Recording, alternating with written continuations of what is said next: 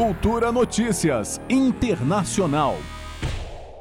As últimas projeções de institutos de pesquisa em todo o mundo que vêm monitorando a curva de avanço da pandemia de coronavírus indicam que cerca de 2 milhões e 200 mil norte-americanos podem morrer se o governo dos Estados Unidos não fizer nada para evitar sua propagação.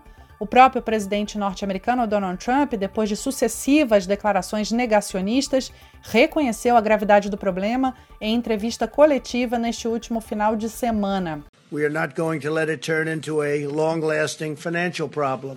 O líder americano disse ainda que, frente a tal possibilidade, a morte de 100 a 200 mil pessoas causada pela Covid seria um bom resultado.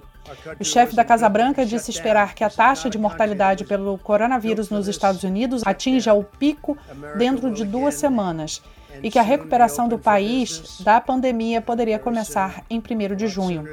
Trump também ordenou a prorrogação das medidas de isolamento até 30 de abril.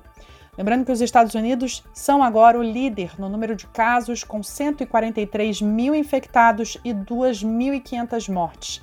De acordo com os últimos dados, já foram registrados mais de 723 mil casos de infecção em todo o mundo, com 34 mil mortes. Juliana Medeiros, para a Cultura FM. Cultura Notícias Internacional.